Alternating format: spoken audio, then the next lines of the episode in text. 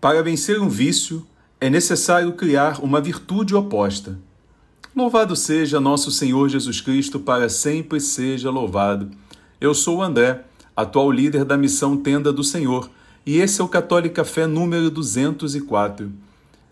Quero refletir com você hoje sobre virtudes, mas não dar uma aula sobre virtudes, mas partilhar um pouco com você sobre como funciona Todos nós achamos que para vencer um vício é necessário um esforço tremendo.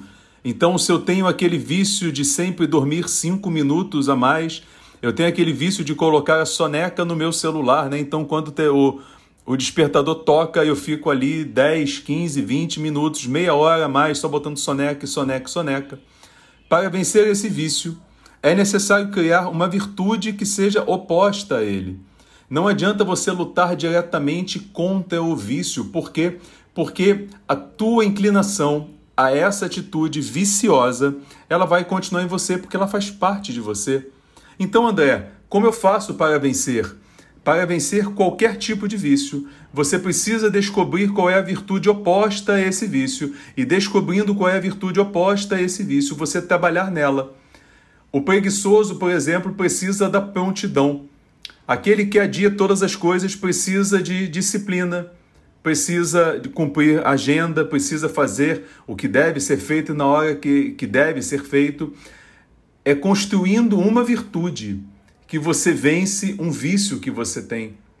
Não é, é lutando contra o vício da gula que você para de comer mas é criando um hábito, uma virtude de se alimentar de forma adequada, de se alimentar de forma mais saudável, de se alimentar de forma mais humana, e aqui eu vou colocar entre aspas, né? Uma forma mais digna é que você vai vencer a tua gula.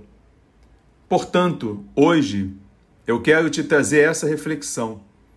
Sabe esse vício que você traz aí no teu coração, esse seu víciozinho de estimação? Pois é. Para você vencê-lo, pensa em qual é a virtude oposta a ele. E aí trabalha na virtude. Não trabalha contra o vício, trabalha na virtude.